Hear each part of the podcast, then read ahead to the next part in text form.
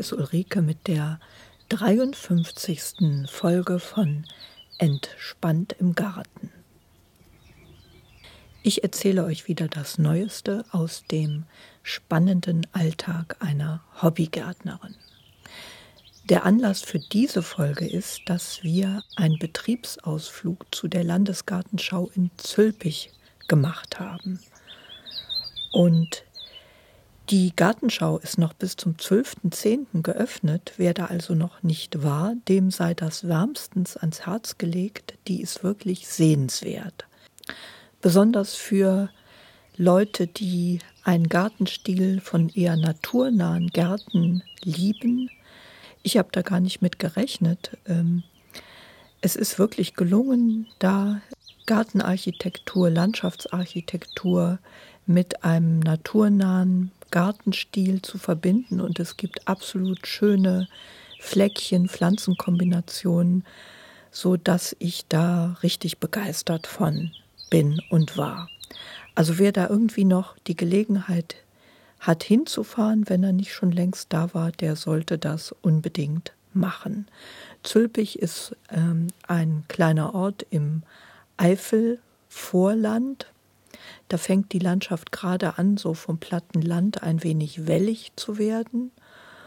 Und die Landesgartenschau gruppiert sich im einen Teil rund um einen See und zu einem anderen Teil am Wallgraben an der Stadtgrenze von Zülpich entlang.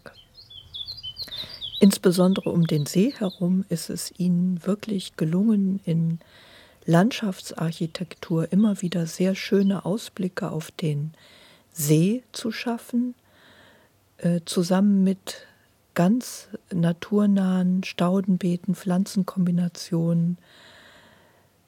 Wirklich sehr schön. Schon wenn man ankommt, sind die Wege gesäumt von Wildblumenwiesen, die oder Streifen von Wildblumenwiesen, die ausgesät wurden. Das begleitet an, einen an den Wegen rund um den See. Äh, wirklich wunderschön. Mir haben besonders äh, Kombinationen von Gräsern und Stauden gefallen. Und da entstand die Idee, hier einen Podcast dazu zu machen. Ich möchte da gern ein paar von den Pflanzenkombinationen weiterempfehlen, die ich da gesehen habe. Ich habe da äh, natürlich jetzt nur Bruchteile fotografiert. Ich hatte außerdem nicht damit gerechnet, dass A, dass es überhaupt so sehr schönes Wetter ist und B, dass ich so für mich ähm, ansprechende Staudenkombinationen dort sehen werde, sodass ich nur eine, einige wenige jetzt weitergebe. Ich habe halt besonders solche fotografiert, die auch in einen kleineren Garten passen würden. Es gab also wirklich noch unzählige andere, äh, besonders von großwüchsigen Stauden. Das würde hier also auch komplett den Rahmen sprengen. Ich habe das so gemacht, dass ich immer die Bilder jetzt hinterlegt habe. Wenn ihr also eure Displays von Smartphones antippt oder Tablets, dann müsstet ihr jeweils ein Bild sehen. Äh, das erste Bild hier, das soll so ein bisschen den Eindruck vermitteln von den blühenden Wiesen, die man dort sah. Äh, man sieht hier den einen gestalteten Obstgarten am Wallgraben und dort blüht eine Kombination von Purpur-Schmuckkörbchen vor weißen Prachtkerzen. Ganz im Vordergrund sieht man eine helllila Aster und es sind verschiedene Gräser hier mit dabei. Ein nächstes Bild zeigt jetzt hier ähm, eine der Installationen dort. Dazu ist noch zu ergänzen, dass ab jetzt bis zum 28. September abends immer eine Lichtschau geboten wird. Ab 20 Uhr ist das Gelände um den Wallgraben mit verschiedenen Lichtinstallationen erleuchtet. Und hier sieht man eine Gießkannenskulptur. Das ist eigentlich auch ein Lichtobjekt. Ich habe das jetzt bei Tageslicht aufgenommen. Abends äh, ist das erleuchtet. In jeder Gießkanne ist ein ein, eine Glühbirne bzw. ein Lichtkörper und die leuchten dann im Dunkeln. Äh, das ist nur eine der verschiedenen Gartenkunstdinge, die man dort sehen kann. Auf einem Bild, das noch kommt, sieht man im Hintergrund über den Pflanzen schwebend so etwas wie Papierschiffchen. Das sind in Wirklichkeit große Plastiknachbildungen von diesen Papierschiffchen, die da auf Stäben in der Wiese stecken. Also teilweise ganz interessante Kunstinstallationen zusätzlich zu den Pflanzen. Noch zu erwähnen ist, dass wir auf, auf diesem Betriebsausflug totales Glück mit dem Wetter hatten. Wir hätten es also nicht besser antreffen können. Es war strahlender Sonnenschein. Und der Zeitpunkt, so eine Gartenschau zu besichtigen, ist günstig, weil es tagsüber ja nicht mehr so heiß ist. Ein Kollege im Schrebergarten hat mir erzählt, dass er an einem Hochsommertag da war und dass sie da vor allem einen Hitzschlag fast bekommen hätten. Das ist also jetzt wesentlich angenehmer. Klar, es ist von Vorteil, wenn die Sonne scheint, weil die Blumen dann schön leuchten in der Sonne. Und man muss dazu sagen, dass diese Pflanzkombinationen im Herbst auch sehr abwechslungsreich und einfallsreich waren. Äh, das ist vielleicht auch interessanter, als wenn man im Frühjahr nur hunderte Tulpen sieht oder ganz viel Zierlauch ähm, wirklich jetzt sehenswert und abwechslungsreich. Ja, und damit soll es jetzt losgehen. Tipps und Inspirationen für die Staudenbeete von der Landesgartenschau. Was es mir da besonders angetan hat, waren Kombinationen mit Federgras. Und zwar war da vor allem das zarte Federgras oder Engelhaar eingesetzt. Hier hinterlegt habe ich als erstes ein Bild von diesem Federgras mit einem grünen Sonnenhut zusammen. Ich finde das besonders schön, das Federgras, weil das wirklich so flauschig aussieht. Und da stimmt das wirklich, dass einer auf die Idee kam, hier der bekannte Staudengärtner Karl Förster hat an dieses Gras vielleicht gedacht, als er sagte, Gras ist das Haar der Mutter Erde das sieht wirklich so aus und kann wunderhübsch kombiniert werden mit verschiedensten Staudenpflanzen, die auch so etwas wild wirken. Was mir also als zweite tolle Kombination gut gefallen hat, ist das Federgras zusammen mit der Prachtkerze. Diese Prachtkerzen, die wirken auch so ein bisschen wildblumenartig. Und es gab sie dort in Weiß und auch in lila Tönen. Und zusammen mit diesem Federgras macht das einfach eine tolle Kombination. Wie gesagt, ich hatte leider nur mein Handy mit. Ich hinterlege hier mal ein leider etwas unscharfes Foto von dieser Kombi Federgras und lila Prachtkerze. Ja, zu dem Federgras ist zu sagen, dass es einen sonnigen und trockenen Standort liebt. Das mag also gar nicht äh, Nässe es reagiert empfindlich auch besonders auf Winternässe, ist ansonsten aber wohl recht pflegeleicht. Ich habe ein so ein Beet, äh, das in der Sonne liegt und eher trocken ist und werde das dort mal ausprobieren. Es ist jetzt leider nichts für eher schattige Standorte. Und ich muss auch gucken, ob das in dem relativ kleinen Garten, kleinen Gartenbeet überhaupt wirkt. Was besonders schön war oder ist auf der Landesgartenschau, ist, dass es halt große Flächen äh, gibt, die damit gestaltet werden konnten. Besonders hübsch auch einen Hügel runter in diesem Obsthof, die verschiedenen Gräser. Ähm, ich hinterlege hier ein weiteres Bild, das ist jetzt dieses Bild, wo die, ähm, die Papierschiffchen am oberen Rand zu sehen sind. Das ist in diesem Obsthof eine Kombination von den dunkellila Schmuckkörbchen vor der Prachtkerze mit diversen Gräsern. Also wunderbar einfach. Ja, und wie gesagt, man muss gucken, ob man im eigenen Garten da einen Platz dafür hat. Ich vermute mal, dass es optisch halt eher wirkt, wenn die Flächen größer sind. Man wird also nicht viel reißen können, wenn man da drei kleine Federgräser äh, vielleicht nur anpflanzt. Ich muss selbst mal gucken im eigenen Garten. An Pflegehinweisen habe ich gefunden, ähm, dass man das im Frühjahr zurückschneidet, im Februar Einige Stimmen sagen allerdings, dass man es auch nur auskämmen sollte. Und wie gesagt, dass es keinen kein nassen Boden verträgt und eher nährstoffarmen Boden. Ja, ich bin mal gespannt, wie sich das in meinem Garten machen wird. In Zülpich gab es auch einen Verkaufsstand, wo man Pflanzen erwerben konnte. Ich habe also jetzt schon ein Federgras und zwei von diesen Prachtkerzen da mitgenommen. Und Zierlauch habe ich auch gekauft.